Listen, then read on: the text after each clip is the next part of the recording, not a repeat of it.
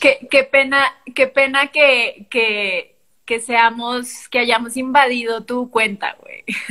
Güey, para nada, güey, al revés. Este, por favor, güey. Es más, en, en seis meses hacemos uno de ustedes dos juntos, especial de Power Couples, güey. Para febrero, para febrero. Sería muy chistoso porque la verdad es que no tenemos mucho en común al momento de hablar, como de, de expresarnos, somos muy diferentes y también como vemos la industria es bien diferente. Güey, yo creo que son dos de las personas más distintas que, o sea, si no fuera porque los conozco, ambos son mis amigos y llevan ya tiempo como pareja y alguien así random me dijera, güey, ¿qué-?" es más, si hace tres, ¿cu- ¿cuánto llevan? ¿Como año y medio? ¿Dos años? Cuatro años. ¿Cuánto? Verga, verga. Si alguien me hubiera dicho, güey, hace cinco años, hubiera dicho, no, no tiene sentido alguno, pero, pero pues así funciona esto, güey, no tiene que tener sentido, güey. La vida es muy extraña y funciona de maneras muy inesperadas. Exactamente, pero más de eso este febrero que tengamos el especial de parejas. Hoy venimos a hablar de rock and roll, güey. Exacto. Lo realmente importante. Exactamente, temas, temas importantes que cambian el mundo. De entrada, güey, me gusta mi arrogancia de creer que el mundo no se va a haber acabado para febrero. Entonces, este, al menos de aquí a febrero tengo una razón para vivir, que es hacer mi especial de parejas, güey. Pero, pero tal cual, güey. Ahora toca hablar, güey, de qué. Yo, yo creo que no se va a acabar el mundo, güey. O sea, vamos a estar en febrero como diciendo, ¡uh! Nos salvamos, ya empezando a tener shows, ya como a huevo, todo va bien. Esa es mi teoría. Justo espero, güey, espero que, así como lo que acabo de decir de es jueves y espero que no salgan, sea como es jueves y sé que no están viendo esto porque están en un bar ahorita o en una tocada en el Alicia, güey. Nos vemos en YouTube ahora que lo subamos el sábado. Eso es lo que quiero, güey, que pase en un futuro próximo. Que tengas que ponerlo los lunes a las 10 de la mañana porque si no ya no va a funcionar.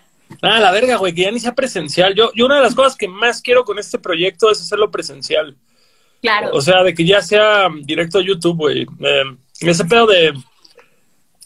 No sé, siento que estas pláticas serían tan más divertidas, güey. Sentados en la misma mesa con unas cheves y cagándonos de risa. claro, claro. Es que en el podcast que tengo con Malfi, eh, solo una vez lo hemos podido hacer juntas por coincidencia y es otra vibra, o sea, nunca lo habíamos hecho porque pues el podcast nació en pandemia, igual que, que el tuyo, si, mal, si no estoy mal, y, y es otra vibra, es otra cosa. Totalmente, güey, total. ¿Qué digo? Tiene las ventajas de que literal puedes tener invitados de cualquier parte del globo, pero. Pero pues chingas madre unas por otras. Bueno, pero México es muy grande y tienes muchos amigos, entonces puedes invitar a un chorro de gente. Fíjate que justo hace un rato estaba platicando con Mapex y él me preguntaba, ¿cuándo crees que sea prudente empezar a traer grupos foráneos de nuevo? Y dije, padrino, si el día de mañana, güey, o sea, si ahorita mágicamente encontráramos que, no sé, güey, eh, los tacos de canasta son la vacuna, güey, de, de entrada medio México ya está vacunado, la otra mitad en chinga se vacuna, güey. Aún así, se, se saturaría el circuito de las giras. No, lo que va a pasar, mira, y te lo digo ahorita, es Profeta, que- profeta, profeta. Ahí va. Yo ya sé de shows clandestinos. Sea, eso ya sé que está pasando. Que no se me hace tan chido por el tema de contagios, ok, lo entiendo, pero ya está pasando. Entonces, en cuanto pase algo de sana distancia, que se encuentre una fórmula en donde la gente pueda ir a conciertos, tal vez no estar tan juntos, ¡pum! Esto se va a disparar. Y la escena que va a empezar a salvarlo es la escena indie mexicana. Yo creo que justamente los guerreros de la carretera, que, que indie ya es un término raro, güey, porque yo me considero parte de esa escena con todo que tengo contrato discográfico, pero Pero tú sabes a, a qué me refiero, como a personas que cortan entre 500 a 4000 boletos, 5000 boletos, que es un espectro muy grande. Ahí. yo digo que cuando ya se, creo que justamente lo dije en tu podcast, en la mesa redonda, eh, que, que yo creo que cuando ya dejen hacer shows para 500 personas, artistas como Mon Laferte o Café Tacuba van a rentar el foro Alicia y va a ser residencia tipo Las Vegas, de que diario van a tocar por un mes entero para poder llenar la capacidad de un auditorio o una madre por el estilo. Sí, o sea, y simplemente lo que va a pasar es que van a empezar a ajustarse los, los presupuestos de lo que cobra un artista, lo que puede dar un promotor para que se, para que sea bueno para todos, pues. ¿te acuerdas cuando ingenuamente en marzo pensamos, esto va a durar dos meses cuando mucho? De hecho, Andrés, Andrés era el que me decía, y tuvimos una discusión real, diciendo, el man, el man diciéndome, Connie, es que tú no estabas aquí cuando el H1N1. Tú no tienes idea de cómo nos vale verga estas cosas. Yo me emputé porque no me podía ir de peda con mis amigos por dos semanas. Dos semanas va a durar esto, te lo juro. Y agarró su. Eso, güey, eso es casi, casi para agarrar así la playera del América y darle un beso, güey. Así. Sí. Mira, México, cabrones, nos vale verga. Pero no, no es así, no nos vale verga.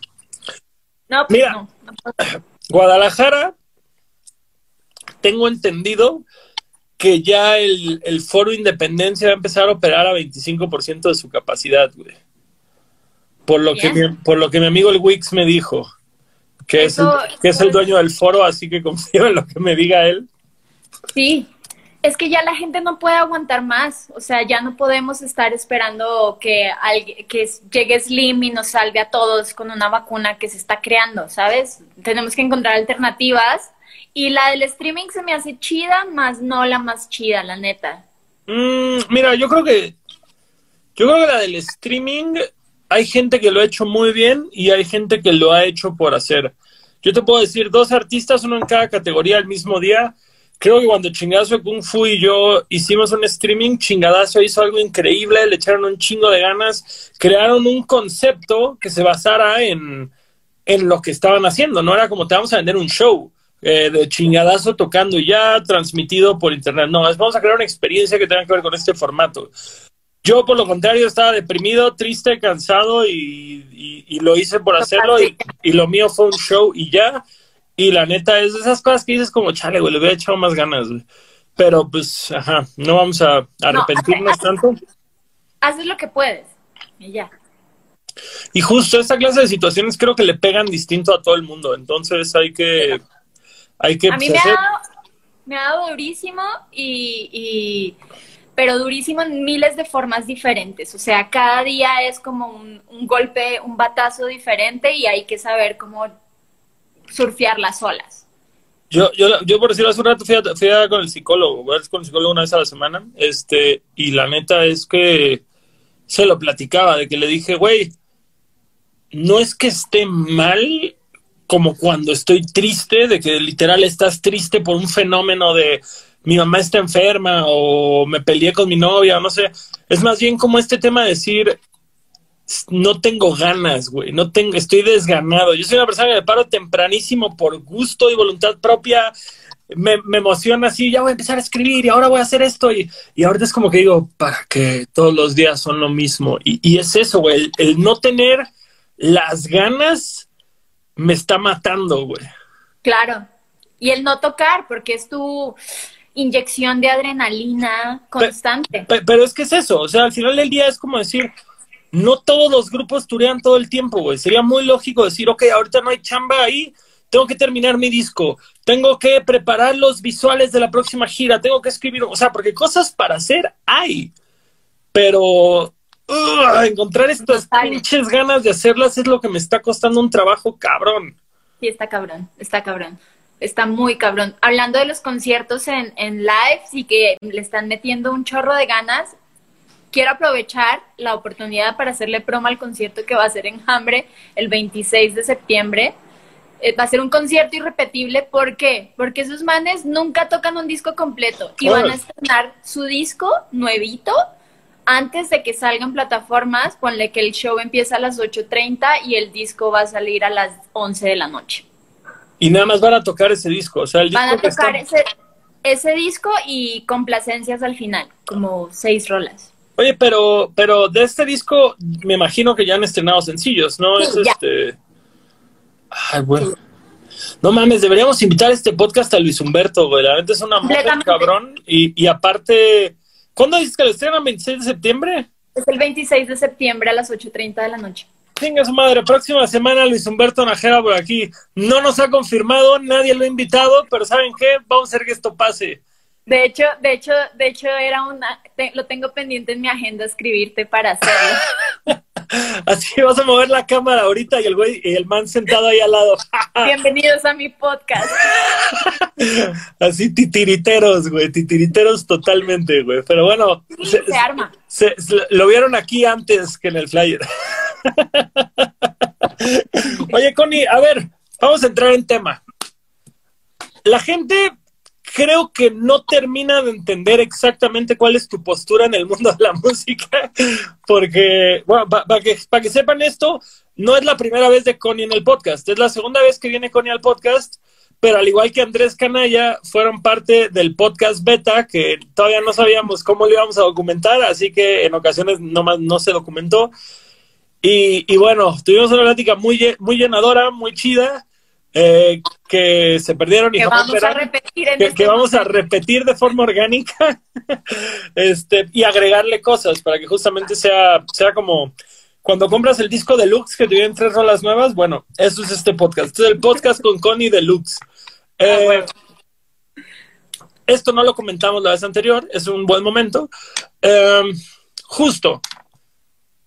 Explícale a la gente exactamente de qué va tu cargo en la industria de la música. Porque a veces creen que eres manager de bandas, a veces creen que eres organizadora de festivales, que creo que en algún momento probablemente has ejercido como ambas, pero tu puesto real, el, por el que toda la industria mexicana te conoce, explícales de qué va, por favor. Sí, es, es confuso, pero soy tour manager, me dedico a ser la mamá de los pollitos durante el tour, no solo del artista, sino de toda la gente que está involucrada en un concierto, entonces eso me permite tener la facilidad de poder colaborar con festivales y hacer la logística y producción también de festivales, ¿no?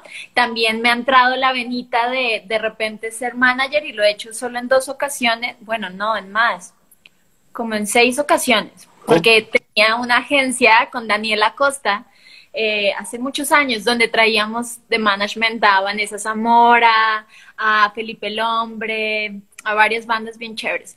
Pero eso fue como una etapa. Realmente me dedico a ser tour manager y yo me encargo de la organización y logística y producción de los conciertos de sus artistas favoritos en sus festivales favoritos. a eso me dedico y es, es algo muy chévere. La verdad es mi pasión de vida como hacer esto porque soy bien ñoña y me encanta la organización y me encanta como eh, que las cosas corran a tiempo y tengo como una mm, forma de ser bastante fuerte, puede ser, como clara, entonces se da, se da muy bien que el promotor me entienda y que se hagan las cosas y se respete lo que piensa el artista, pero también se respete lo que piensa el management, porque luego son fuerzas que se están encontrando al momento de tomar decisiones y yo estoy ahí para decir, a ver, lo mejor es esto.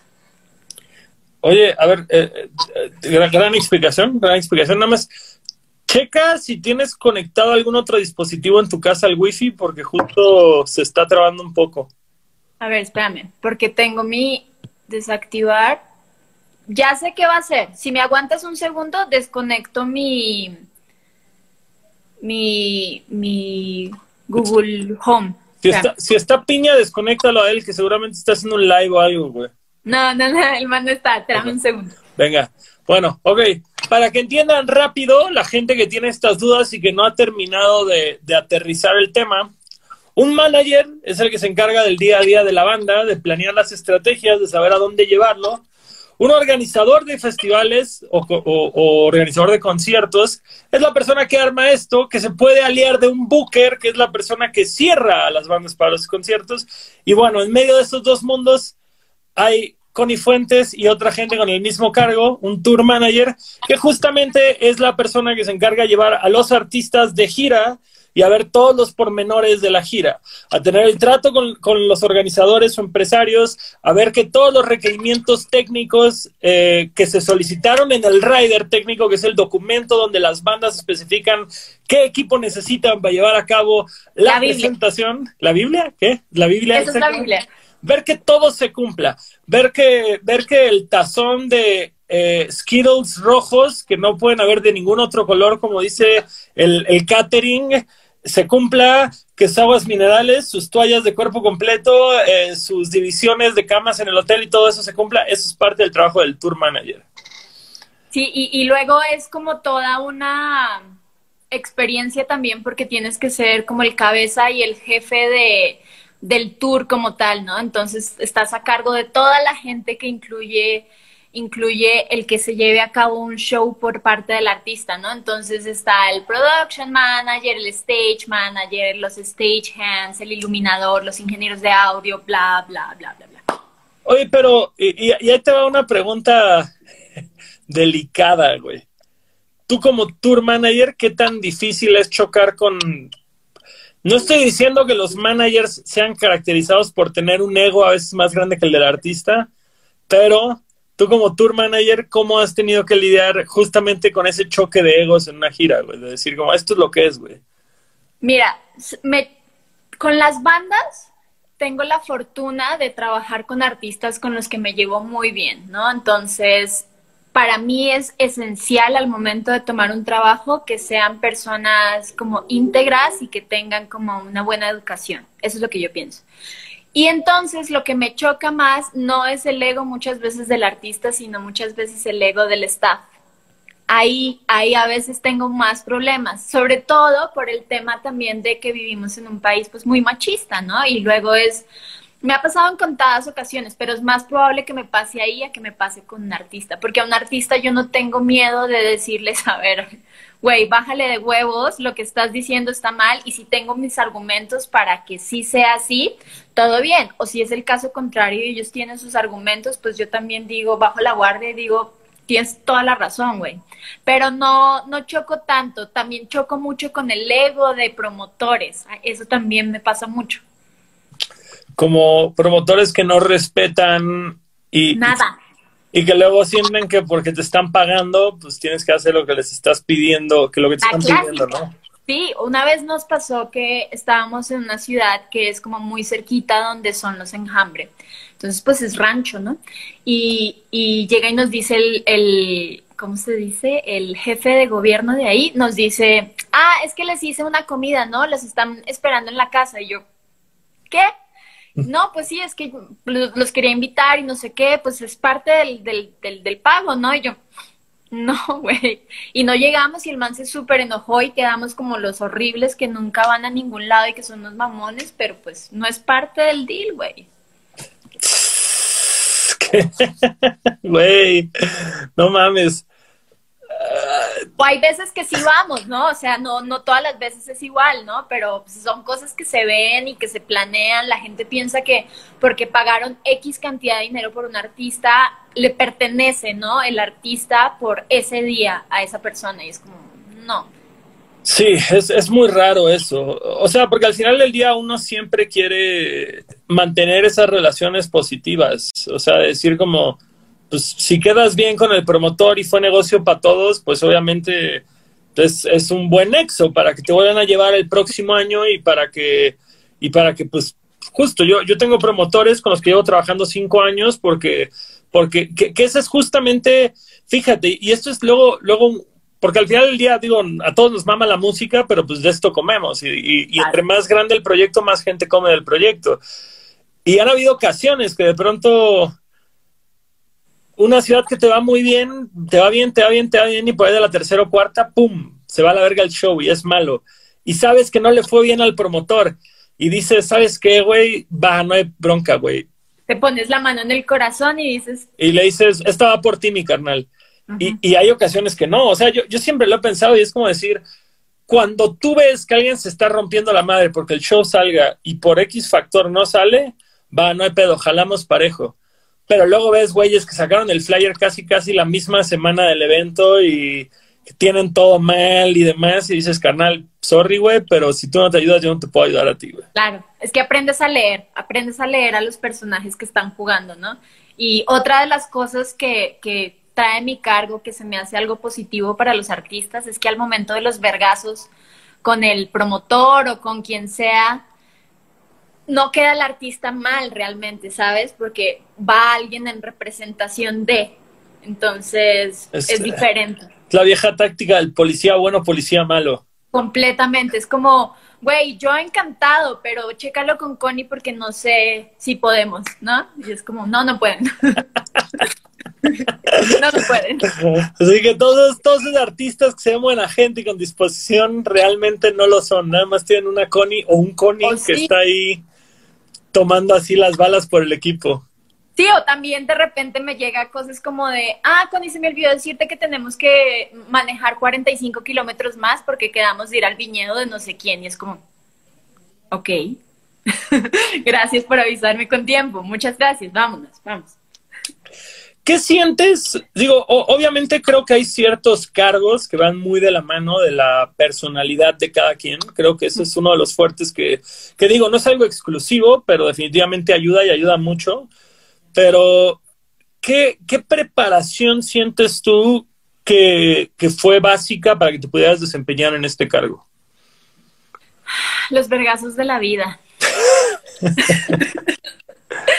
No, creo que, bueno, yo estudié comunicación social y periodismo y creo que me ayudó en cuanto a saber resolver situaciones con el menor eh, grito y la mejor ética posible, eso lo puedo hacer muy bien. Pero hay algo que me encanta y que toda la vida he leído acerca de y me muero por estudiarlo, pero no he tenido el tiempo eh, y es psicología, entonces sé leer muy bien a las personas que tengo enfrente y puedo adaptarme a las situaciones para que al final del día sea lo mejor para todos, ¿no? Entonces la psicología podría ser, eh, las relaciones públicas son vitales, o sea, vital, que, que sepas hablar con otra persona y puedas transmitir una idea claramente también eh, para ser tour manager es súper importante ser organizado. O sea, tienes que ser muy organizado porque tú organizas a los demás. Esa es tu chamba. Em, y ser puntual. Conozco muchos tour managers que son muy impuntuales y no sé cómo le hacen y está muy cabrón, pero tú tienes que ser el primero en llegar a todo lado. Güey, justo no, no entiendo esa lógica de un tour manager al que lo tenga que despertar la banda, güey, es así como mal, ya, mal por ese lado. Y conozco muchos, muchos, güey. Pues fíjate, yo, yo en mi experiencia en, este, en esta tierra, güey, he conocido a muchos staffs que son mucho más reventados que los artistas. Pero el tour manager ya es otra cosa, o sea, es literal creo que el tour manager es la persona, bueno, no, no, no, no creo, es, es un hecho que el tour manager, pues como tú lo dices, es la cabeza de la gira y, y el que tiene que estar a cargo. Eh, tú como tour manager, por decirlo, ¿te toca a ti el tema de comprar vuelos y todo ese rollo? Sí, sí, sí lo hago y me encanta hacerlo porque es algo, para mí es una pasión, güey, o sea, tengo tanto, tanta obsesión por el orden que comprar vuelos es como de a huevo, a huevo. Y he cometido errores, ¿eh? Un chorro de errores comprando vuelos y me, ahí está mi hermana diciéndome, sí, te has cometido muchos errores y he tenido que pagar así cantidades que tú no te puedes imaginar de errores de dedo, pero son experiencias y me mama hacer la logística, me encanta. Fíjate que justo, justo quería tocar ese tema de si, si tienes ahí como una lista de las mayores metidas de pata de Connie Fuentes como tour manager empezando. Una vez compré mal un vuelo, o sea, mm, le, medí mal el tiempo a un vuelo eh, con enjambre y perdimos un vuelo, casi no llegamos, nos costó como 30 mil pesos el chiste. Esa fue una. Otra que es mi lección de vida más grande en, esto eh, fue cuando hace dos años o tres años trabajaba con Mao y Ricky, que son los hijos de Ricardo Montaner. Y entonces yo que me creía la verga, hablando de egos, me creía la verga más grande del mundo, dije, claro, o sea, puedo tener a Enjambre, puedo tener a Technicolor, a Carlos Sadness, a Mao y Ricky, todos a la vez, obvio, no hay pedo. Y resulta que estábamos en un show de, de Enjambre en el Plaza Condesa y me llama la manager de Mao y Ricky y me dice, güey, compraste mal los vuelos de las bailarinas. Las bailarinas regresan a Puerto Rico y no a Miami. ¿Qué pedo? A la madre. Y en pleno show de enjambre, ¿no? O sea, aquí, ¡buah! no sé qué, y yo en chinga saco mi tarjeta de crédito y empiezo a comprar los vuelos para arreglar. Fueron dos vuelos, pero son dos vuelos que me costaron 35 mil varos. Y me dijo, me dijo, ¿qué esperabas que fuera a pasar? O sea, te estamos pagando un sueldo de tour manager gigante, no puedes cometer estos errores. Y me costó la chamba, y también me costó el ego y tragarme mis palabras de decir, no puedo meterme más a la boca de lo que puedo masticar. O sea, te costó la chamba, te costó los vuelos y aparte una cenita, güey, de ego y palabras, no. No, yo estaba en el camerino, yo estaba en el camerino del plaza, así se me escurrían las lágrimas nada más. Yo, puta madre. Güey, qué patada en los huevos, güey. No, no, güey, no, no, no, no. Fuerte, fuerte, fuerte, fuerte. Y nada más así la gente me veía y me decía, pero no hay algo que puedas hacer. Y yo es que, pues, ¿qué te digo? Fue un error, o sea, lo tengo que asumir. Damn. Qué duro, güey. Pero pues, ajá, exacto. Lecciones duras, güey, de las que aprendes, güey. Y así te, así te, eso es algo muy interesante de la industria de la música. O sea, recién desde hace cuatro o cinco años es que hay cursos y hay eh, este, universidades que te enseñan sobre el music business, pero antes era como a los vergazos, o sea, aprendes haciéndolo y ya. Yo, mira, últimamente todo conocimiento es cuantificable, todo es eh, capaz de ser organizado y obviamente ser enseñado, pero creo que es lo mismo, güey, que es un viejo ejemplo que decían, es como que quisieras aprender natación leyendo, güey. O sea, ajá, puedes leer un libro entero de natación, pero hasta que no te tiren a una alberca, no vas a, no vas a realmente lidiar con la situación. Y, y, y, últimamente, pues vaya, güey, obviamente mi cinismo y escepticismo son, son una tarjeta de presentación con la que siempre cuento y cuando me hablan justo, no sé, de, de educación para la industria de la música o de eventos, no dudo que hayan cosas que obviamente se puedan enseñar en teoría, pero, pero también tengo mis dudas, güey, no sé. Y, y, fíjate que yo me peleo mucho porque alguien estaba diciendo que hay escuelas para tatuaje. Y yo digo, pues tiene lógica, tendría lógica. Al final del día puedes tener tu maestro de colores, tu maestro de sombras, tu maestro de realismo, apoyitos ahí de arte, no sé, güey, historia del tatuaje, ve a saber. Y en teoría para la industria de la música debe ser lo mismo, pero creo que como todo, ¿no? Es depende quién te está enseñando y de quién estás aprendiendo. Exacto. Y, la mayoría de gente que creo yo que está calificada para enseñar, pues están trabajando.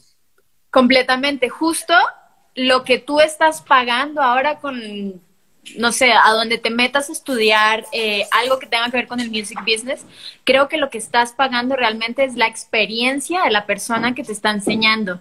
Porque a mí me hubiera encantado tener a alguien que me dijera, guarda, eh, guarda, haz una cuenta en Aeroméxico, ¿no? Y guarda los nombres de todas las personas con fechas de nacimiento porque va a ser en chinga que vas a comprar los vuelos después. Claro. Nadie te lo dice. Totalmente, totalmente de acuerdo a eso.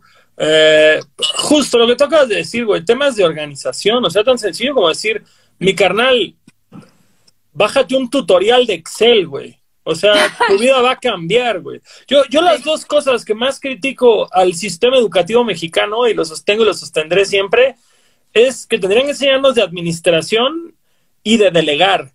Nadie. finanzas, finanzas. Finanzas, finanzas definitivamente. Yo lo pongo en administración, es un, un, paréntesis de administración, pero sí, obviamente finanzas, el tema fiscal, eh, todo el tema y al mismo tiempo Excel, güey. O sea, Excel y, y, y, y, a medida que crece un proyecto, delegar, güey. Delegar es algo que, que nadie nos enseña a hacerlo y qué difícil es delegar, güey sobre todo si tienes como, te cuesta mucho, a mí me ha costado, o sea, no sé, llevo 15 años haciendo esto y llevo cuatro aprendiendo a delegar, ¿sabes? cuatro meses. y me cuesta, güey. No, claro, claro. porque es que justo es una chamba donde eh, esto es algo que me dicen mucho los artistas cuando me están contratando. Yo les digo que si puedo mandar a alguien más, porque es algo que yo hago. Luego entreno a gente para que vaya otra persona a cubrir el show. Entonces les digo, tú puedes confiar en mí, en que yo entrene a esta persona bien y me dicen, sí, sí lo puedo hacer, pero recuerda que yo te estoy contratando a ti. Entonces tiene que ser el mismo servicio que como si tú estuvieras aquí presente. Y es que, es que justamente, tú lo acabas de decir con el tema de, de, la enseñanza, pero también aplica para esto, porque no es nada más el tema de te contrato con Ifuentes, sino es como, yo sé que el valor aquí es tu experiencia y es tu capacidad para resolver.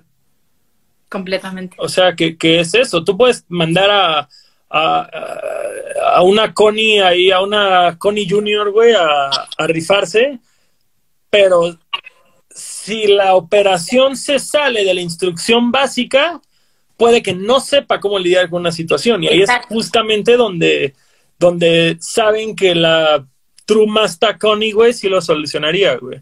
Eso es algo de lo que hablo mucho con Malfi en Bingo y es como, güey, está muy cabrón que a nosotras nos pagan por solucionar lo más rápido posible. Eso es lo que vale más en tu trabajo, ¿no? O sea, que me paguen más como tour manager es porque tienen la seguridad de que cuando haya un pedo se va a solucionar sin pensarlo, o sea, ya. Güey, se acaba de ocurrir, güey. ¿Ves cómo a las señoras este, que le hacen de pedo por todo en el gringo ahora les dicen Karens? Sí. Vamos a empezar el movimiento, güey, para que las morras rifadas les digan conis, güey, así en la fiesta de la música. Mira esas conis ahí, llegando antes que todos nosotros, no despertando crudas, eh, dejando... De hecho, de hecho, les digo mini conis a las que entreno. El ejército de conis, güey, así, el pequeño batallón de conis, güey.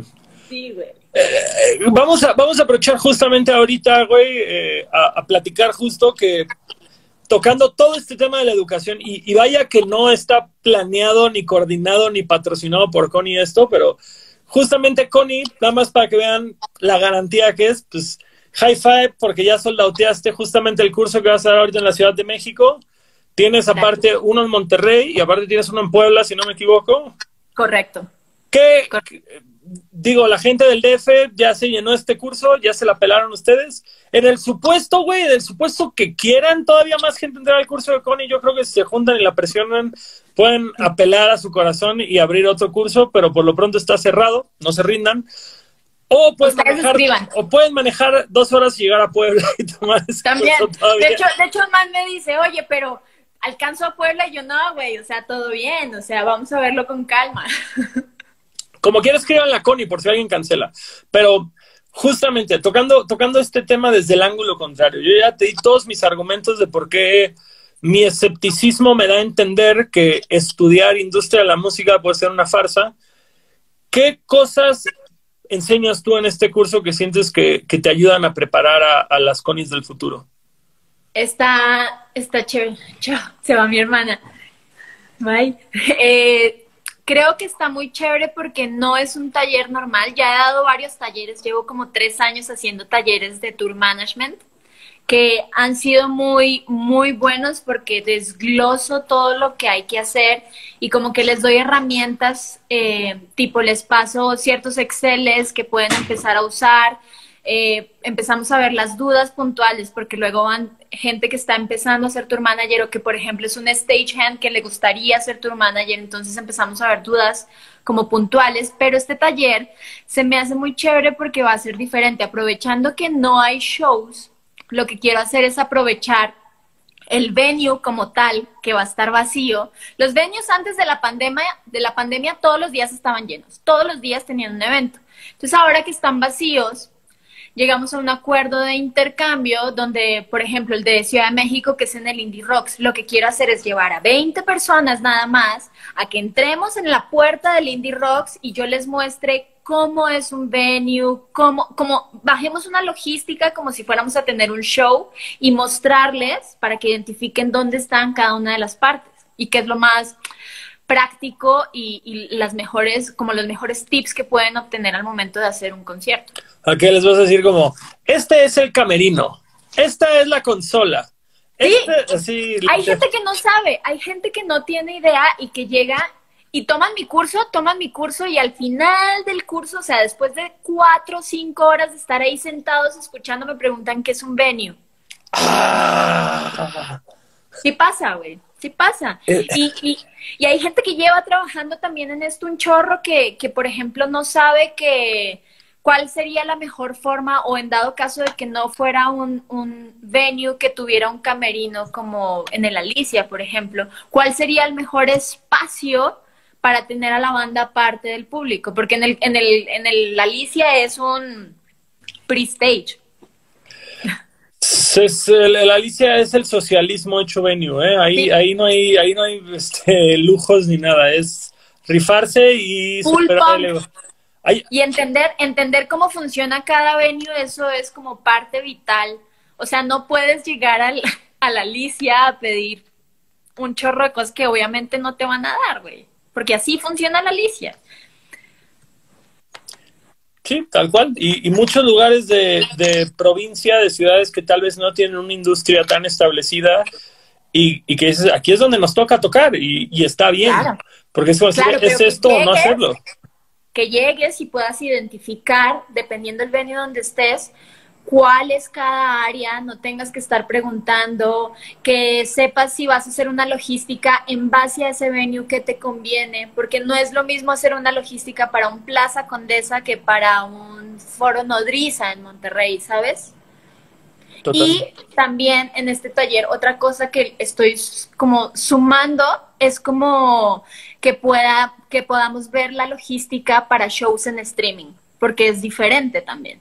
Sí, sí, por supuesto. Y ver cuáles son las normativas que ahora se van a manejar para los shows, porque ahora que vamos a tener un concierto eh, con Enjambre, que sí va a ser en streaming, la normativa de ese venue es, ha cambiado full, güey. ¿Dónde va a ser? ¿En el, en el No, parque? no se puede decir. ¿No? Ok.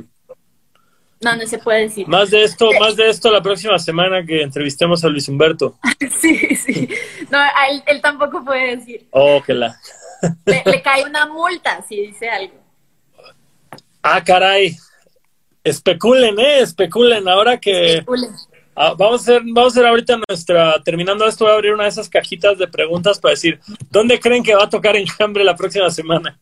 Es que está cabrón porque mi teoría con respecto a esto, porque ya he visto varias, eh, varias promotoras que están como ocultando eh, dónde son, es que no puedes decir simplemente porque son venues que no deberían estar operando bajo ni- ninguna circunstancia. Sí, entonces no quieres que les caiga el peso de la ley previamente y se haga un problema. Exacto, exacto. Está, de la ley del SAT, del SACEM, de, de un chorro. Porque el SACEM, además, ahorita en pandemia, decidió que porque si van a hacer shows en, en streaming, pues ya no vamos a cobrar el 6% correspondiente, ahora deberíamos cobrar el 12%, ¿no? Ah, caray, ¿por? ¿Por? ¿Basado en? Ajá, ¿por?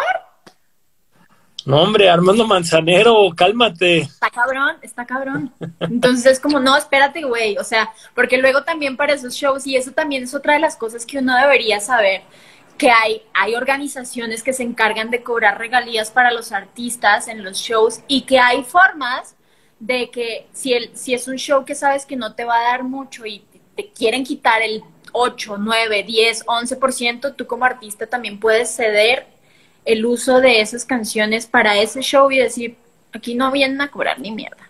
Yo me acuerdo la primera vez que vi eso fue justamente por ahí del 2012, 2013, la primera vez que llevaron a Caloncho a, a ¿cómo se llama? A Cancún.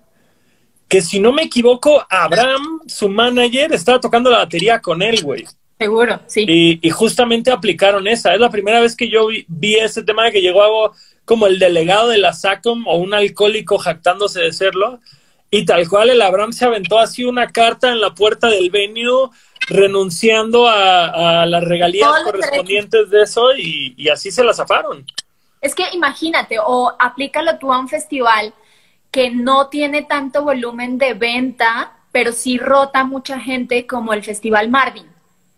Imagínate donde parte del boleto fuera ceder derechos para 70 artistas, o sea, les va a tocar 0.00000.1 a cada uno de esos artistas que tocan ahí. Bueno, para que sepan esto, para que sepan esto, Connie ha estado involucrada ya por varios años. No es, de, no es, de, no es de, desde la Siete. creación, ¿no? ¿Sí? Siete años. Desde la creación del Marvin, ¿no? No. ¿no? No, me salvé de dos, los más difíciles. bueno, Connie, Connie ha estado todo este tiempo, todos estos siete años, estos siete fáciles años ha estado involucrada en la organización del Festival Marvin. Y entonces, ¿ahí, qué hacen, güey? ¿En el contrato del Marvin ponen la sesión de SACOM forzosa? Un poco. Si, le, si lees el contrato, la gente no lee, esa es otra realidad. ah, y, y, también imagino que si alguien protestara, pues sería uno o dos casos, y entonces como decir, bueno, por uno o dos casos no hay pedo. Claro, y además es un festival de muchísimo talento emergente. Entonces, a ellos no les conviene eso, porque tal vez ni siquiera están dados de alta en el saque. Le conviene más a los artistas mucho más grandes que sí viven de eso. Por ejemplo, estaba hablando con un amigo ahorita. Longshot, por ejemplo. Exacto, sí. Tiene una banda muy grande, un amigo, y me decía, güey, estoy preocupadísimo porque yo pensé que podía vivir en la pandemia tranquilo de mis regalías, pero resulta que más del 50% de las regalías que me llegan a mí son por interpretación en vivo, que ya no las tiene. Holy. Entonces me dice, estoy, estoy que me lleva a la verga, o sea, no sé qué hacer. Y yo, no había pensado en eso, tienes razón. Sí, Sí, en efecto. O sea, yo, yo, lo, yo lo pensaba porque obviamente hay mil bares que se zafan sin pagar SACOM y que aunque la pagaran dices, güey, pues ¿cuánto vas a llevar de este show? Es una madre. Pero, pero justamente todos estos hermosos festivales, Ocesa hashtag, Apodaca hashtag, este, pues son donde se corta el queso, ¿no? Entonces, pues ahorita que no hay, es como dices, ay, mi cheque de la SACOM de diciembre va a ser el más triste desde que me afilié, güey está cabrón, está cabrón. Y luego conozco un chorro de artistas que ya son grandecillos y todo, y no, no les importa eso, y es como, güey, no sabes de lo que te estás perdiendo. Y los convenzo de ir a registrarse, y como es retroactivo, les llega pues una feria chida y dicen, ah, no mames. Retroactivo a cuatro años, retroactivo a cuatro años, así que no tarden tanto en inscribirse músicos, músicos en crecimiento. Sí, sí. Esta chamba no le corresponde a una tour manager y sin embargo están teniendo cátedra de esto gratis, ¿eh? así que aprecienlo. Sí, pues es que justo hoy estaba viendo el curso que está dando, no sé si los ubicas, pero es Juan Pablo de la Torre y Salo, que ellos son productores muy chidos. Salo, Salo, Salo me dicen que es una eminencia, que creo que su papá también, yo no lo conozco Tiene pinches 25 años el cabrón. Pero creo que su papá también es como vieja escuela de producción, entonces él, él no tuvo que meterse a, clases, sino que lo tuvo clases en casa desde chico. Sí, sí, vivió desde que nació en esto, pero los dos son, los respeto y los admiro mucho. Y, y que los dos están haciendo como unos cursos de, de producción, full producción técnica. Entonces estaba viendo hoy el, el temario y decía, güey, es que si uno quiere dedicarse a la industria de la música, también tienes que saber de estas cosas, o sea, tienes que saber cómo se ven las luces que tú estás peleando en el rider, ¿sabes? Sí, claro, claro, que no te vendan, como dicen, gato por liebre, o sea, que, claro, que sepas puede que decir... No puedas operar, puede que no puedas operar tú un show de luces, pero sí puedes entender cómo se llama eso. Claro, y que si estás pidiendo X modelo de amplificador, no porque sea Marshall, todos los Marshall son iguales. Hay una gama alta y una gama económica y, si le pones a división minúscula el, Marshall que tu tío te regaló, güey, por tus 15 años, güey, te van a suspender el show en el momento. Claro. es una realidad. Hay muchos, promotores que quieren empezar en esto y logran juntar una lanita y no sé qué, y, y no investigan bien cuánto les va a costar el rider del artista el cual quieren traer y se los lleva a la verga porque es un rider muy caro. Sí, o riders que de plano no se consiguen en ciertas partes. También, también. Y tienes que a ver, Connie, te me estás congelando. A ver, ahí me ves. ¿Me, estás... ¿Me ves? Ay, te veo. ¿Qué, ¿Qué tan lejos estás de tu modem? Estoy, o sea, al lado. Déjame muevo un poquito más, pero estoy al lado, güey. Perfecto, perfecto. A ver, aguanta. Ah. a ver. Creo que ya, creo que ya está mejorando. Te, ves un poco pixeleada, pero tal vez es tu maquillaje. No sé, tal vez te maquillaste pixeleada hoy. Claro. Es el nuevo estilo de los chavos. Sí, no chavos, güey, de 34 años. Chavos, dije, Connie, chavos. 34 años es chavo. Me manda mi papá un, un, un cuadrito que dice, estas son las nuevas edades juveniles en el, en el mundo, ¿no? Y entonces él, que tiene 63 años, sigue siendo un joven adolescente. Hashtag chavo, güey, totalmente de acuerdo. Mira, no, no quiero contradecir, no quiero contradecir, güey, la historia de la humanidad, pero yo sí creo que somos la generación de treintañeros más, pues, pues no sé, güey, o sea, menos adulta a comparación de generaciones previas. Puede ser. Claro, es que antes era, más bien ha cambiado la definición de qué deberías estar haciendo en tu vida a los 30 años. Entonces antes era a los 23, ya tenías que haber encontrado el amor de tu vida y ya tenías que haberle propuesto matrimonio y ya tenías que llevar cinco años en una empresa y estar pagando tu casa, ¿no? La realidad es que eso es imposible hoy en día. De entrada, tener una casa en esta economía, en esta época, en la Ciudad de México, es virtualmente imposible, a menos que, no sé, güey. No sé, no quiero. Imposible, güey. Sí, sí, totalmente. O sea, que dices como, güey, o sea, pero es que ni a, ni a 30 años, güey. O sea, como que dices, ni a 30 años tiene lógica lo que departamentos del DF cuestan. O sea, ve tú a, ve tú, a decir así como el ya comprarte una casa en, en el Pedregal o alguna cosa así. No, no, no, no. Yo, yo, por ejemplo, con todo esto de la pandemia, estoy pensando seriamente si se descentraliza Ciudad de México, irme a otra ciudad. Yo no tengo un problema con eso. La neta es que ciudades como Mérida son relativamente baratas. Bueno, digo, creo que Mérida es una ciudad que, como todas, creo que en toda ciudad puedes encontrar una vida muy barata o muy cara, depende de tus ambiciones y, tu, y tu brillantez para hacer negocios, pero, pero justo hay ciudades como Mérida que son seguras, que son bonitas, que, de ahí nada más el clima, el clima es un poco complicado, pero... Para mí Guadalajara. Guadalajara me fascina, Guadalajara me fascina. Ahorita justamente mi, mi, mi hermano musical Max Chinaski se fue a vivir a Morelia durante esta pandemia y me dice, güey, es que con cuatro mil pesos rentas una casa de dos pisos. Así es como, vete al diablo, güey. Sí, está cabrón. Estoy averiguando depas acá en Ciudad de México y el metro cuadrado más barato son como 20 mil varos por metro cuadrado. O sea, tienes que vivir en un huevo no, para que te alcance. Bueno, justamente tus chavos, los enjambre, tengo entendido que, que todos se mudaron fuera del DF, ¿no? Por la misma situación. Sí, deja tú por la misma situación. O sea, ellos vienen de una cultura donde no es el movimiento tan rápido como lo es en Ciudad de México. Entonces llegó un punto donde ya habían, se habían establecido como artistas y dijeron, ya lo podemos hacer. Y empezaron a ver bandas que sí efectivamente lo hacen y no pasa nada, como Caloncho, por ejemplo, que vive en Guadalajara. Lo que sí es importante es que tengan un aeropuerto internacional cerca, por favor. sí, nada de irse a vivir a Torreón, por favor, o a Durango. No, porque... o, a pinche, a ver, espera, no sé, Valle de Bravo, ¿sabes? Que puedes encontrar en Cuernavaca, pero hay tres vuelos, o sea, no mames, no. justo, güey, cuando, cuando vas a un aeropuerto y no llega Interjet, güey, sabes que hay pedos, güey. Ya no compres nunca por Interjet, por favor. ¿Por qué quise No, no compraba, porque es más caro, pero... pero vale. Ya valió queso, güey. ¿En qué aspecto?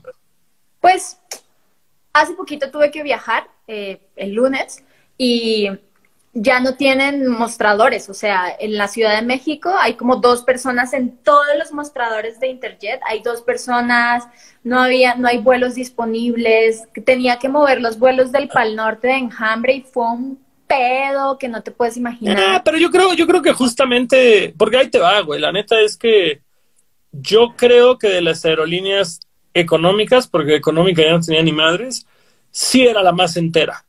Sí. O sea, sí son los vuelos más cómodos. Eh, la neta, como el espacio. de Ajá, güey, no tienes que... No sientes, güey, así la anatomía, güey, de la tabla en tu rodilla por todo el vuelo, la neta. O sea, y, y obviamente, pues por lo mismo, tal vez no eran los más solicitados.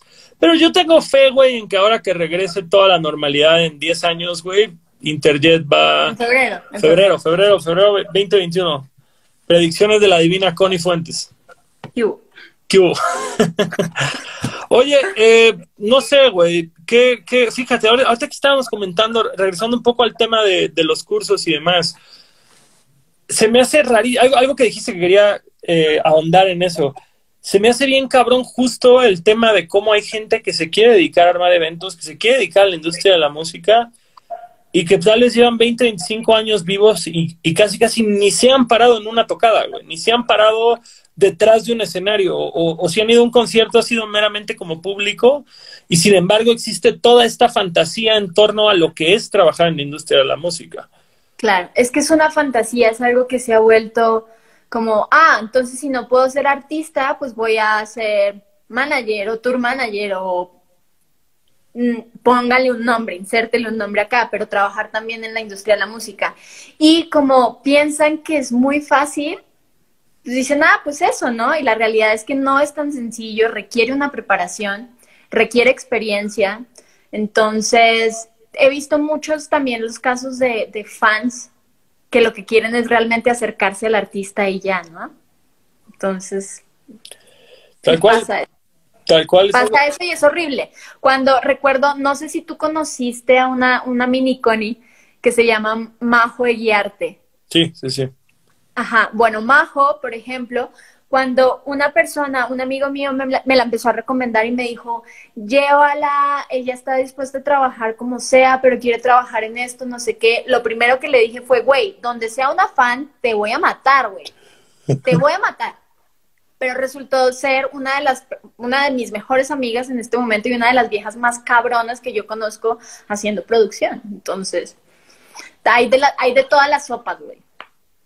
Yo, yo tengo en mi equipo a dos mini conis, a dos hijas de Connie Fuentes, justamente, ambas recomendadas aquí por la matriarca y, y ambas se han vuelto en, en, muy poco tiempo miembros clave de mi equipo. Así que un shout out a Alexa y a Daniel. Si están viendo esto, las quiero mucho, son las mejores. Y ambas... soy, soy Kim. Soy, soy proxeneta de... No, no, no, no, no, no, no, no, no. De la industria de la música. Güey. En estos tiempos hay ciertas palabras y ciertas este, Tienes razón. Ciertas este, metáforas que ya no pueden ser utilizadas. Pero está cabrón. Y sí, conozco realmente mucha gente. Afortunadamente en los talleres que he dado, no ha llegado tanta gente, que ese era mi miedo cuando empecé a dar los talleres de, güey, van a llegar puras fans y yo no sé qué voy a decir. Y fuera de eso, yo no tengo paciencia para, para ese, ese tipo de fan que es intenso ¿sabes cuál, no? Como el que, que, se desvive, el que se desvive. Que se, sí, pero hay gente que se desvive en buena onda, hay gente que se desvive en muy mala onda. Entonces yo pensaba que iban a llegar puras de esas morras y no. Entonces, bien, bien. Pues yo creo que sí llegan, güey, pero las traumas tanto, güey, al decirles que, que se les quita en ese momento, güey. Sí, recuerdo que una vez una vieja me empezó, me la empezó a hacer de pedo porque iba como al taller como en un súper escote, ¿no? Y una faldita. Y yo me decía, no entiendo por qué no te puedes vestir como quieras vestirte en un, en, siendo tour manager. Entonces tuvimos una discusión muy fuerte porque yo estoy de acuerdo, tú vístete como quieras, güey, pero cuando estás trabajando no necesitas, o sea, te tienes que agachar de repente en el escenario y se te va a ver todo, güey. Y la gente te va a juzgar porque seguimos viviendo en una sociedad machista, entonces no en Colombia dicen no, da, no dar papaya, no les des papaya, güey, o sea, no les des razones para que piensen lo que no es, güey. ¿Papaya ahí es como motivo? Eh, es que es como, por ejemplo... Porque ese dicho se puede traducir muy distinto en México. Carlos, Carlos me dijo lo mismo, así de, güey, explícame más acerca de la papaya. Así, exacto. pero, pero es como, por ejemplo, si tú estás en el centro de Bogotá, donde roban, y eres turista y vas con tu cámara aquí colgando, estás dando papaya para que te roben. Sí, claro. Estás dando motivos. No, no, no tiene que ver con género ni nada de eso. Son, es dar motivos para que. Papaya masculina y femenina, ¿eh? Totalmente. Así, son cosas distintas, amigos. Papayes, son papayes. ¿Papayes? No, papayes, papayes. Ah. papayes, ok, ya entendí, ya entendimos. Ya entendimos, perfecto. Uh, a ver, hay algunas preguntas que te hicieron el club de fans de Connie. Oh my God. Una, un par, un par muy desatinadas, güey, porque justamente no entendían de qué va tu cargo en la operación. Es que luego sí es confuso porque doy asesorías también para artistas que están empezando en management o luego doy talleres de productividad, entonces puede ser muy confuso, la neta. Mira, vamos, vamos, a, vamos a inflar un poco más la categoría, güey, nada más para que la gente sepa. ¿Puedes sacar la lista de artistas con quienes trabajas y con quienes has trabajado? Ok, eh, bueno, he trabajado haciendo shows de repente que hay un, hay un término que se llama liaison y el liaison es la persona que acompaña al artista cuando llega a un país y, y se, se, encarga de ser como su tour manager del país. He sido liaison de infinidad de artistas como, a ver, como Cannibal Corpse, he sido como Bring Me the Horizon, eh, como Asking Alexandria, eh, etcétera, etcétera, Parkway, Parkway Drive. Eh, o sea, eres, eres, la, ¿cómo se dice? Liaison, liaison, ¿cómo? Liaison. O sea, eres la liaison emo por excelencia de México. No, no fue en México, fue en Colombia, pero wow. sí. Eh, y también he trabajado como tour manager de Juan Pablo Vega de Colombia, eh, Mao y Ricky, eh, Enjambre, Technicolor Fabrics, eh, Porter un tiempo, um, Apollo, Say Ocean, puta, los Growlers, eh, así, o sea, la, la, la, lista es muy larga y de festivales pues hago Baidora, Acamba, el Marvin, eh, hago la logística de transporte del Mutec, o sea, se crece mucho. ¿Con qué banda, güey? ¿Con qué banda te convertirías tú en la fan horrible, güey, que, que enseñas que no sean, güey? No doubt. sí lo creo. sí, es cierto. He estado contigo viendo, no, viendo a Gwen Stefani y, y puedo así bauchar por eso, güey. Me muero. O, o, cuando estuvimos en un coordenada con Carlos Sadness y estaba, el, era el camerino de Carlos y el de Gwen, el de Gwen Stefani, el de Paramore. No mames. Y yo estaba así de cagadísima y tuve a Hailey acá y neta me tuve que contener mucho de no decirle, güey, te amo, dame una foto. Wow, wow. Sí. Y con, y con No Doubt también, ¿eh? O sea, ese día que estábamos en, en Monterrey viendo a Gwen Stefani, eh, estaba el trompetista original de No Doubt tocando en la banda con ella. Y yo lo vi en el backstage y me cagué, pero yo soy como, o sea, yo soy esa vieja, justo como decías al principio, de nunca van a escuchar nada malo de Connie, es porque cuido mucho esas cosas. Entonces, pues yo no le iba a pedir foto ni nada y en eso llega Enrique Borbón, Borbonsten. Borbonsten. Un beso a ese me dice, le digo, güey, ahí está, yo lo amo, no sé qué, y me dice, ¿y no le vas a pedir una foto? Y yo, no, me agarra la mano y me dice, china pendeja, a ver, venga para acá. y va y le pide el mal la foto por mí, y yo así cagada del susto. Güey, un beso, un beso a Enrique Von Borsten, güey, porque es, un, es una de esas personas que me encanta que he conocido por la música. Es una persona, es un ser humano muy, muy bueno. Muy bueno. Eh, es, es, es como el como el embajador del rock and roll en Baja California, nada más para que la gente contextualice. Completamente, o sea, creo que la industria de la música no sería la misma sin ese güey allá. Totalmente de acuerdo, yo creo que ha hecho muchísimo por la escena musical de, de Tijuana y, uh -huh. y ciudades allegadas. Completamente. Y además es un tipazo, porque hay mucha gente que tal vez goza del mismo título en otras ciudades, son unos con mierda y él no. Él es una gran persona. No, él es una gran persona y es de esas personas, es de esos promotores que ha llegado a cierto nivel donde tal vez podrías ni siquiera ir al, al show. Él está ahí. Él está ahí, al pie del cañón. Es que es eso, es cuando conoces a alguien, güey, que disfruta lo que hace y que, y que. Sí, claro que es negocio, porque es algo que la gente tiene que entender, güey para poder dedicarnos a esto tiene que ser un negocio. Claro. Pero, pero justamente hay gente que hace las cosas por dinero y hay gente que necesita hacer dinero para poder seguir haciendo esas cosas. Completamente. Yo, por ejemplo, creo que si no pudiera ganar lo que gano siendo tour manager, de cualquier forma estaría involucrada en la industria de la música. Yeah, yo, yo es lo que le digo a todo el mundo. O sea, yo hice esto por más de 10 años sin perdiéndole incluso de una forma u otra. Uf, y, como artista está cabrón, o sea, yo los respeto a ustedes un chingo, güey. No mames. está cabrón, o sea, tienes que aguantar vara mucho tiempo, puede que nunca pase nada y tú tienes que seguir respetando tu arte y, haciéndolo. Es, es, es, es, ese tema de decir, no sé, yo, me acuerdo cuando íbamos de tour en, en el eh, circuito indio, que nos fuimos de tour con chingazo de Kung Fu y ellos todavía todos tenían trabajo de oficina. Y yo decía, estos güeyes son los verdaderos héroes, güey. Estos güeyes son los güeyes que están agarrando su día de descanso para hacer lo que aman. Están faltando uno o dos días a su trabajo, lo cual les está haciendo perder dinero. Y aún así. Para perder dinero del tour. Para perder dinero del tour y, hacerlo porque lo aman. Y el lunes que, que yo puedo darme el lujo de ir a hacer el súper, de pararme tarde, de ver regular show, de lo que sea, estos cabrones tienen que estar en la oficina. Esos güeyes realmente aman la música. Y crudos. Y crudos, exacto. Está cabrón. Yo, yo admiro muchísimo a los artistas y respeto mucho y me trato de poner siempre en los zapatos del artista diciendo, entiendo que puedes estar teniendo un muy mal día, güey. Mm, claro, claro. Y, digo más factores que no tiene caso tocar el tema hoy porque pues no gira en torno a eso la conversación.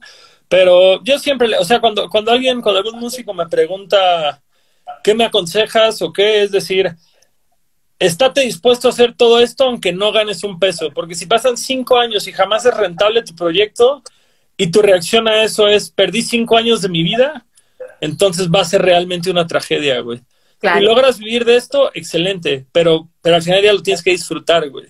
Completamente. Y creo que también algo muy importante es que bajo qué términos estás empezando a hacer música, ¿no? Estás empezando a crear, porque existen los que lo hacen simplemente porque quieren la fama y también los que lo hacen por pasión real. Cuando lo haces por pasión real va a ser mucho más llevadero que puede que nunca te toque una disquera o te toque un tour bueno o te toque una rola que pegue, sino que estás sacando tu arte.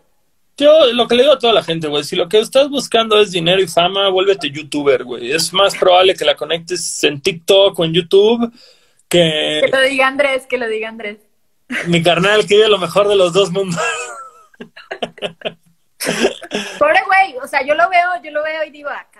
Yo no, yo no respetaba para nada, tengo muchos amigos ahí, pero no respetaba para nada esa industria y le he agarrado respeto. Güey, yo sí algo he aprendido dedicándome a esto es que toda la gente exitosa es exitosa por algo.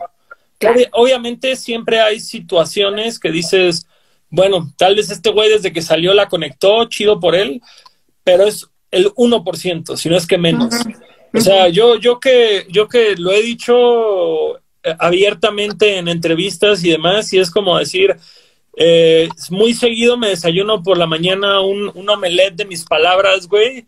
De, decir, pues yo me acuerdo mucho mi primer disco que criticaba a un chingo de gente de la escena musical, a León Larregui, a los Daniels, a Carla Morrison.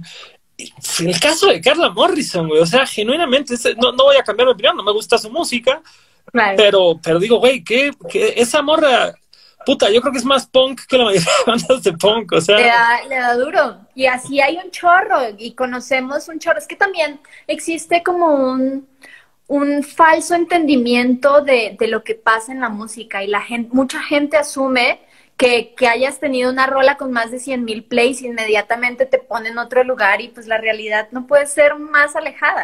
Fíjate, yo creo que una de las mayores errores, de las mayores confusiones pendejas que todos los que crecimos en el DIY, en el underground, en el punk, en lo que quieras, tenemos es que firmar con una disquera te va a resolver tu carrera, güey. No mames, no, de hecho te la van a... Bueno, hay de todo. Hay de todo, pero, pero justamente, en todo caso, y no quiero decir te la va a complicar, pero vas a conocer lo que es la burocracia en un mercado en el que porque yo lo digo, y, al final del día no lo digo como una crítica, digo, Universal me enseñó a trabajar, me ha enseñado a trabajar con planeación, que es algo que yo decía, si yo anunciaba que mi video se estrenaba el 17 de septiembre a las 22 horas, tenía hasta las 21.45 para terminar ese video y subirlo. Y acá es como mi carnal, cuatro semanas antes tiene que estar todo no Y si no, no se arma. Y si no, se pospone el release, güey. Y aún así, con todo y esas fechas, si de pronto hay una crisis global que algo pasa, podemos posponerte un par de semanas más tu release. O sea.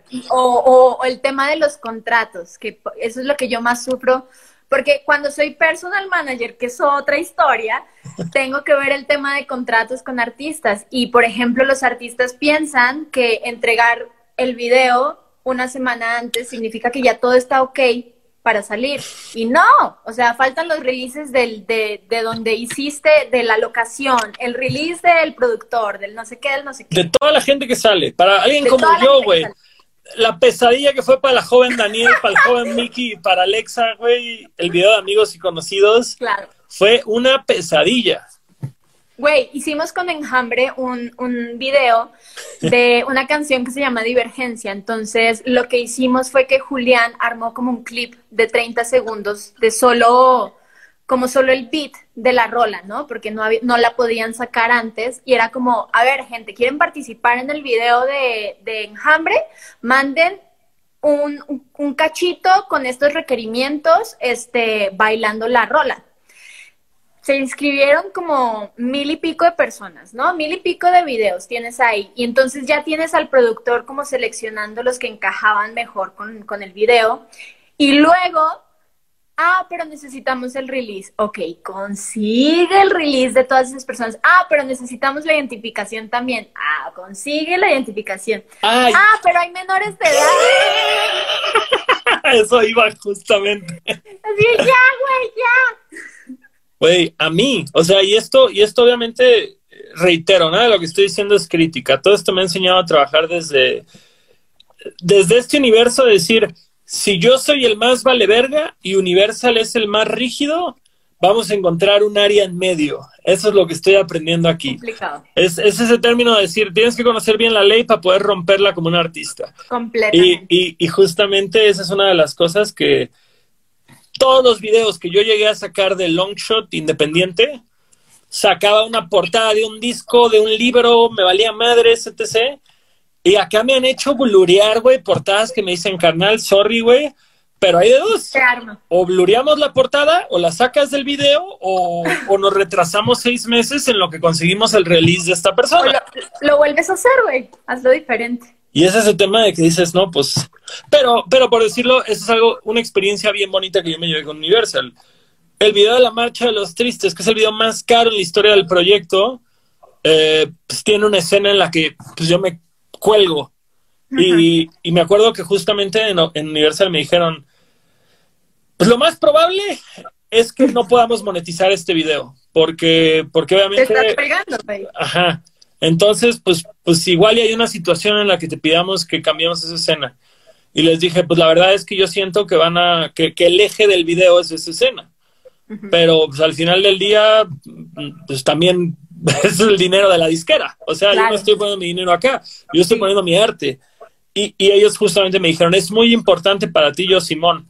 Bueno, cámara, si no se puede monetizar, no se puede monetizar, la monetizaremos por, por Spotify nada más y por acá. Y, y al final se pudo. Después de tres intentos de monetización, finalmente YouTube dijo, bueno, realmente lo quieren monetizar, venga. Claro. Y se pudo. Pero porque empe- se empezó a normalizar más el pedo de conciencia al respecto de la salud mental. Si no, tal vez no hubiera pasado. No, y, y- y yo por decirlo, ahorita hay una canción que quiero sacar para Halloween y les dije, va, llevo tres videos que, el- que no he hecho un pedo por blurear algo. De una vez les digo que va a haber un chingo de sangre en este video. y me dicen, no, la sangre es lo primero que te Es que es, bien difícil porque yo siempre, o sea, yo soy la primera en, en ser la más punk y todo, de decir, ay, no mamen, o sea, neta, por ese cuadrito que no ve nadie, no sé qué, pero también me pongo a pensar cuántas demandas no tendrán encima para ser tan exigentes al respecto. Claro, claro, claro. O sea, y, y al final del día es eso, es no se van a poner en riesgo. Tienen un abogado para prever esas situaciones. Y no uno, miles. Ajá. Miles de Entonces es el decir, pues no estamos pagando, güey, el fee mensual de un despacho para que cada semana un artista nuevo pues le valga madre. si se lo- Ahorita, ahorita con la pandemia, que es como, ok, puedes firmar ya digital, porque antes tenía que ser físico, pero nos tienes que enviar después a- aquí a las oficinas el contrato físico en tres copias. Güey, tengo arrumado una madre así de contratos que, pues, pandemia, ¿cuándo los voy a llevar, güey? Güey, cuando acabe la pandemia y empiezan a recibir todas las cosas que deben recibir, güey, nada más van a tener que buscar pasantes nada más para ese mes, güey. Así, neta, caótico, caótico. bueno, ¿y las preguntas? A ver. Ah, sí, perdón. eh, esta, ¿qué significa ser mujer dentro de un medio predominantemente dominado por hombres? Tener huevos grandes. Huevos femeninos, huevas. Tener huevas grandes. En Colombia, por ejemplo, los huevos para hombre se dicen huevas. Oh. Pero, pero sí, o sea, es, es, no es tan complicado como la gente piensa. Obviamente te vas a topar de repente con cosas horribles, pero todo es llevable, o sea, todo depende de cómo tú te lo tomes y, y como el nivel de conciencia que tengas con respecto a ti mismo y, y, que puedas poner una raya y decir hasta aquí llega esto y aceptar o no. Es que también muchas de las cosas, tengo muchos sentimientos encontrados con esto, pero tú también puedes decir que no y aprender a decir que no es parte súper importante de la industria. Fíjate, digo, esto, esto obviamente no es algo exclusivo al género, pero, pero creo que es algo que platicamos hace un rato, de decir como ciertas cosas de la personalidad se marcan en ciertos trabajos, y, y es uh -huh. ese tema. Yo, yo en algún momento tuve un manager cuya identidad no voy a revelar porque no terminamos tan bien, pero me acuerdo una vez que me lo llevé a un show y me dijo, es que preséntame como tu manager porque si no nadie me respeta. Y le dije, mi carnal, si tú no te puedes hacer respetar, entonces tal vez no debes ser manager. Completamente. Y, y creo y que... también, también es un hecho que, que te forja, o sea, es, es, estoy segura que ni tú ni yo teníamos el carácter que tenemos hace 15 años, No, ¿sabes? Nos, ha, nos ha forjado la industria y aprendes a decir cosas. Yo, por ejemplo, he aprendido a soltar un poco porque yo era muy dura, güey. O sea, mi ex te lo puede decir sin pelos en la lengua. El pobre Álvaro sufrió y sufrió y sufrió porque yo era muy difícil y aprendí a ser más como relajada con la vida. La, la manager que es más, más complicada que el artista. Sí, no, deja tú complicado, o sea, sí, es que yo veía mucho blanco y negro, yo vengo de una casa donde todo tiene que ser perfecto y todo tiene que ser militar, ¿sabes? O sea, todo tiene que ser así. Entonces aprender a soltar y sobre todo en México, que es como ahorita voy. Pero, pero fíjate, es, es, yo creo que es esa clase de cosas que como adolescente probablemente qué puta hueva, pero como adulta dices, prefiero mil veces que mi problema sea que soy muy dura y tengo que relajarme, a decir soy demasiado relajado y tengo que endurecerme. Sí, no, o sea, no podría ser al revés. En mi caso no podría ser, no podría tener el trabajo que tengo. No, y, y es algo que yo creo, güey, que justamente, eh, fíjate, güey, San Henry Rollins, San Henry Rollins nos lo ha demostrado, que es el pedo de decir, el hecho de ser punk, el hecho de ser una banda, el hecho de ser músico, no te da licencia a ser indisciplinado. No. La mayoría de güeyes que la han clavado, que la han hecho, es porque tienen una disciplina cuasi militar, güey. Completamente. Y, y, es que no puedes venir a, sea cual sea eh, tu género, el que toques, no importa.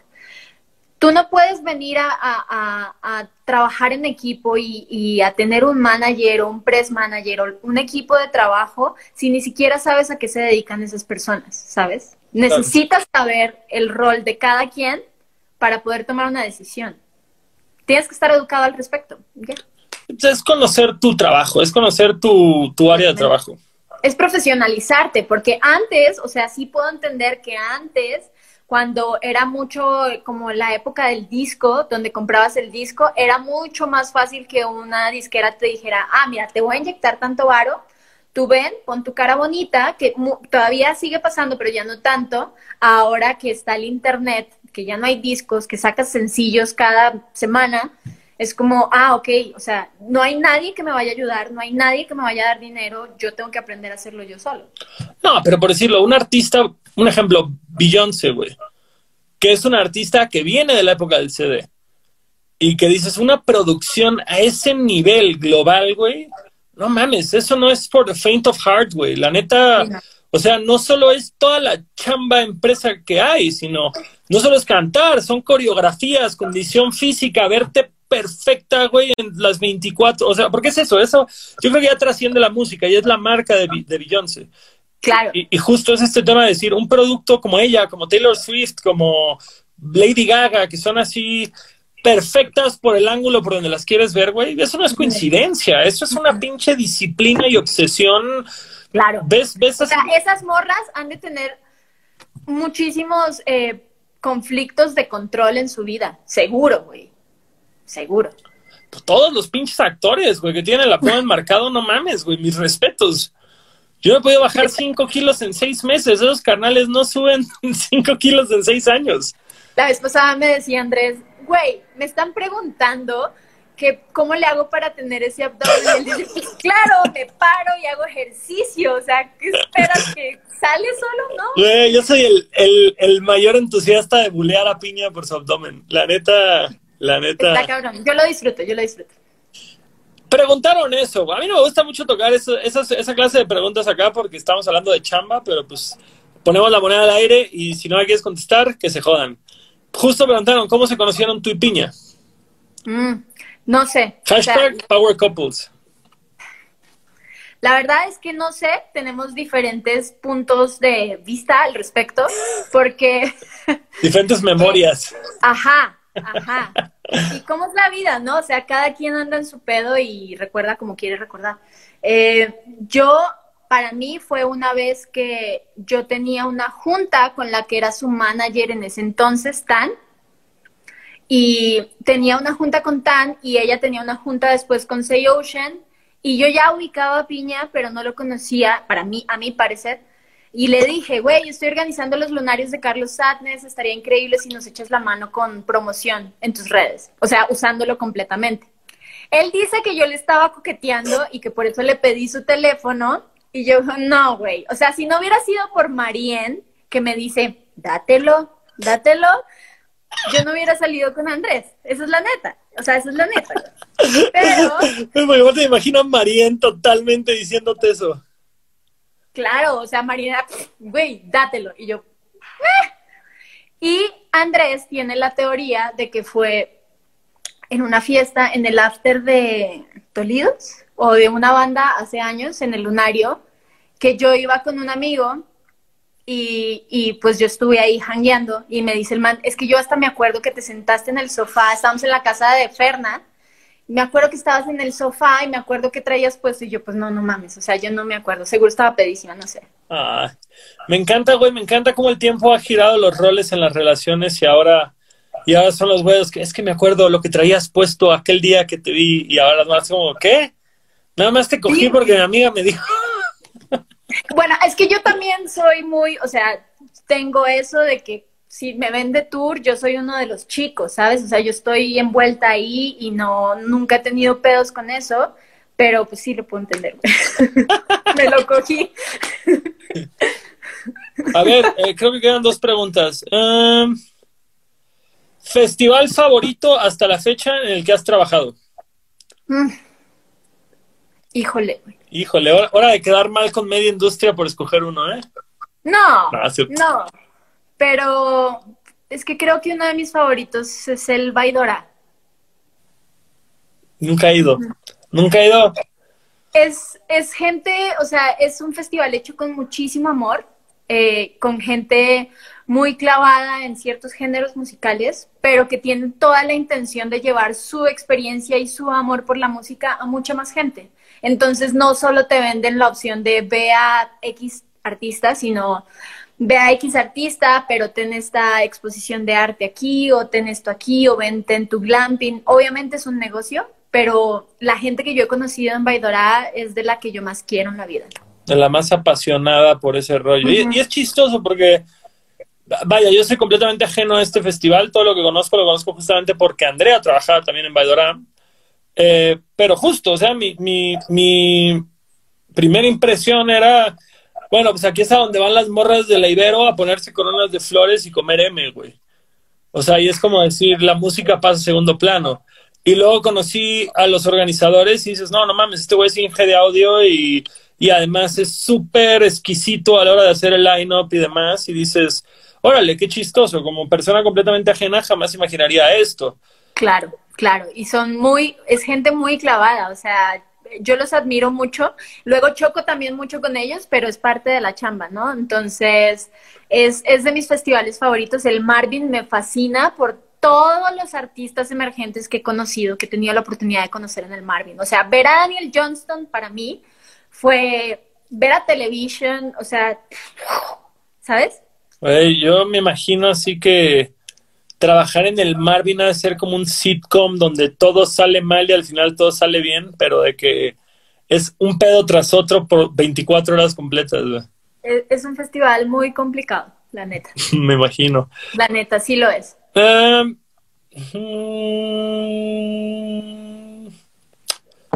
esto está raro porque nuevamente no es tu trabajo, pero ya lo hicieron. Recomendaciones para organizar un buen festival. Híjole. Bueno, en teoría, en teoría sí te toca porque estás en Marvin, así que. así que date.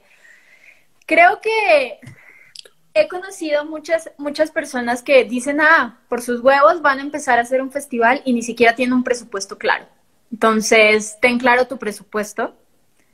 Eh, ten claro también las necesidades y lo que quieres hacer. O sea, hay gente que dice, ah, no, pues en este espacio X, pero no, nunca llevas a una persona que realmente sepa de diseño de escenarios como para que te diga, güey, eso es imposible y no te vaya a pasar como un Fire Festival donde nada es posible.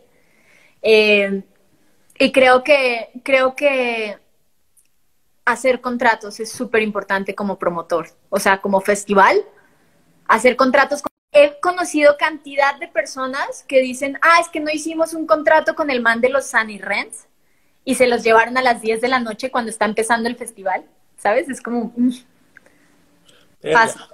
Entonces, hacer contratos, conocer tu presupuesto y hacerte de un equipo de gente.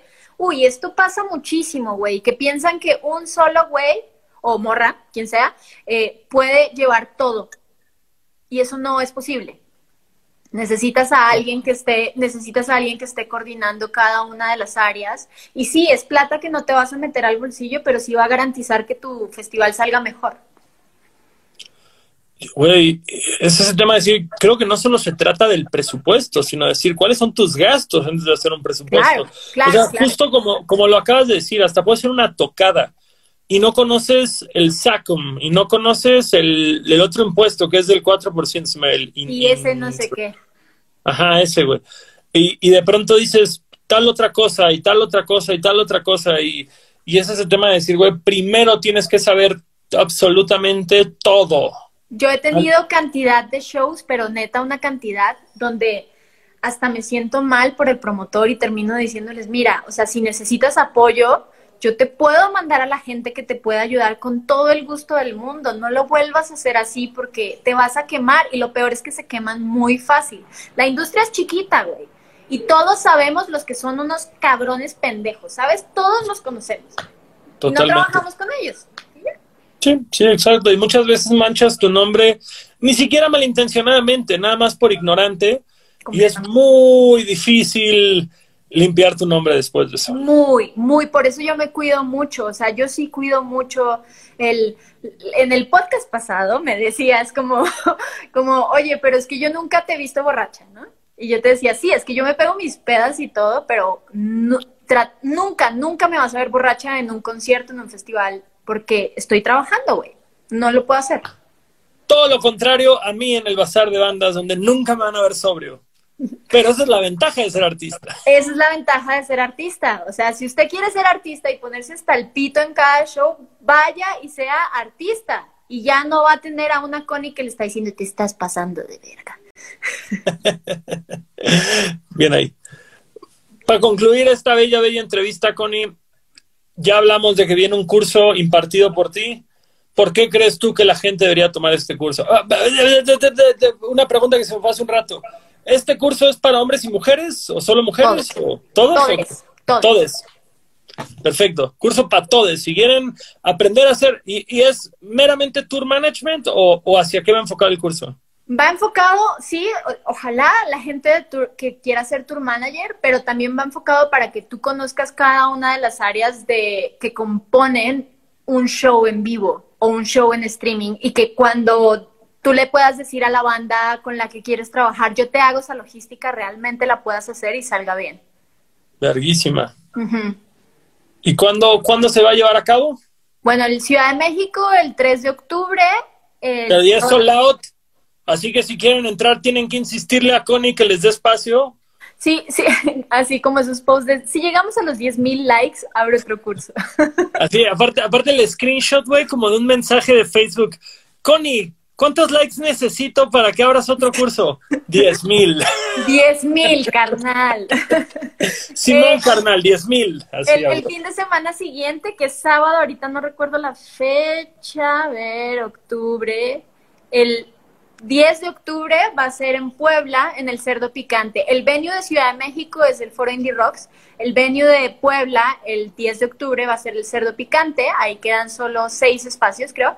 Y el venue de Monterrey, que va a ser el 17 de octubre, va a ser el Foro Nodriza. Que si usted es amante del punk, pop punk, industria, escena, indie, seguro lo conoce. No, y aparte, bueno, no, porque ya, ya este está renovado el Nodriza, güey. Sí, ahora es estudio, estudio Nodriza. Tengo entendido que ahora es en la planta baja el venue, entonces... y arriba es el estudio. Entonces será una nueva experiencia el Nodriza ahora. Ajá, y, y se me hace súper chévere que tú puedas, así seas amante de los conciertos, que puedas llegar a un lugar y saber identificar qué es lo que hace cada persona que está haciendo un concierto. O sea, cuando ves al güey que está en la cajita, que está enfrente del escenario, ¿qué está haciendo ese güey? ¿Por qué lo hace ahí? ¿Sabes? Como el front of house. A huevo. Sí, que la gente dice que es un front of house. O sea, no, pues es que entonces es la consola que está enfrente y entonces esto recibe tal cosa, bla, bla, bla. Eso. Dice, pregunta mi amiga Pam, Pam, Castillo que si son presenciales. Estos sí son presenciales. Estos sí son pero, presenciales. Pero abrirás alguno web para digital para la gente que vive en, en ciudades no tan concurridas. Podría ser interesante. Lo voy a lo voy a plantear para buscar como unos planos, unos diseños de, de un venue chido, o sea, no sé, tal vez un eh, un venue chiquito como una Alicia y un venue grande como un Auditorio Nacional y podríamos empezar a jugar con eso. Sí puede ser, podría Pues, ser. eh, es que mira, justo creo que, creo que, como tú lo dijiste hace un rato, abre, abre la posibilidad de entender estas controversias que se ocasionan, de decir como, mi carnal, si tocas en el Plaza Condesa no tienes uno, tienes tres camerinos. Si tocas en el Lunario, güey, tienes dos pisos de camerino, no hay problema. Pero, pero justamente, si, si vas a un Dirty Sound o a una Alicia o a un No tienes camerino. más punky, ¿cómo te creas un camerino de la nada? Porque tener, a la, porque tener a la banda encerrada en una van por una hora es horrible. No, no, no lo hagan, no lo hagan, no la tengan encerrada. O sea, mejor váyase un Vips al lado y tómense un cafecito en lo que les toca. Pero el Marvin, por ejemplo, es un, es un festival que tiene tantos venues diferentes que no son venues en realidad como el Covadonga. Connie. Se me trabó la invitada. La invitada trabada. Vaya, qué casualidad. Del Piña también me hizo lo mismo. Ahorita va a desaparecer Connie. Por algo andan. Ya vi. Aquí, ya vi. aquí estoy, aquí estoy. Sí volviste. Distinto, distinto a Piña que, que se fue a la mitad de, de una pausa. No, no, no, ya, ya, aquí estoy. Perdón, yo te estaba levantando falsos. Ay, cabrón. Ya, ya te oigo, ya te oigo. No te veo, pero te oigo. Ya. ¿Ahora sí? Ahora sí. Bien, volví. ¿Volví real o no volví real? ¿Me escuchas? Volviste real. Ok. Te escucho. Vale. En el, por ejemplo, en el Festival Marvin, tenemos que crear el camerino del Covadonga con sillas, ¿no? Y las armábamos así una encima de la otra y le poníamos una tela. Entonces puedes hacer eso, claro. Güey, para el próximo Marvin busquen un patrocinio de Lego, güey. Para hacer los camerinos, güey. Ahí tienes al güey. Necesitamos pedir el venue un, un mes antes. Eso es algo que la gente tampoco piensa. ¿Cuánto tiempo lleva de preproducción ver un show en vivo, no? O sea, eso está cabrón. La gente no lo Bu- piensa. Bueno, in-house no tanto. Un festival creo que, creo que es más preocupación. Porque un show en un lunario, en un plaza, Lo armas en el día, pero ponle tú, que estás con un artista que quiere que haya un elefante rosado que baje del cielo a- a- en tal rola, ¿no? Y es como, a ver, primero déjame ver el venue, el techo es de dos metros de altura, no, güey, no se arma. claro. Sí, claro, claro, justamente entender, entender todo previo y tener autorización del venue o tomar las medidas necesarias para que se puedan llevar a cabo tus caprichos artísticos, todo eso es importante. Completamente. Bueno, mi estimadísima Connie, agradezco mucho estas casi dos horas de tu tiempo. Eh, siempre un placer platicar contigo. Amigos, amigas, amigues que quieran aprender de esto, no dejen pasar la oportunidad inscríbanse en el curso de Connie Fuentes. Si viven en la capital, insístanle para que abra otro, que yo quiero inscribir ahí a, mi equipo y no somos tantos como para tener una, una, una consulta privada. Así que necesitamos que todos la, la, molesten para que se abra. Además, ya tienes dos entrenadas. Ahí Exactamente. Traigo dos ninjas muy capaces entrenadas aquí por su sensei Connie Fuentes. y también, o sea, no se lo pierdan, también hay varios cursos que damos en Tundra y damos asesorías también si ustedes son artistas que están empezando y están perdidos. También les podemos dar asesorías de management, de tour management, de mm, prensa, de un chorro de cosas. Ustedes métanse a tundra.red y ahí está toda la información. Y hay cursos grabados. Ahí está mi taller de productividad, lo pueden comprar también. ¿El masterclass de Connie Fuentes? Literal. Buenísimo. Oye, eh, ¿tenemos dinámica el día de hoy? Sí, tenemos dinámica. Si quieres ganarte un 50% de beca en los talleres de Puebla y Monterrey que impartirá Miss Connie Fuentes, porque puede ser Miss, güey, en este caso sí podemos decirte Miss. Bueno, gracias. Eh, tienen que subir una foto a su feed y en la, eh, una foto a tu feed de qué. Y en la descripción contarnos por qué te gustaría estar en el taller. Tienen que seguir a Connie, a Leche Star Milk y obviamente a Adultos Raros.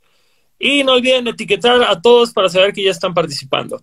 ¿Una foto de qué? Porque esto estuvo medio ambiguo. Sí, está medio ambiguo. Creo que lo que estaría chévere es que fuera como tal vez un video explicando por qué quieren participar en este taller, ¿no? Me encanta esa idea. Suban un video breve, conciso, diciendo por qué quieren dedicarse a la industria de la música.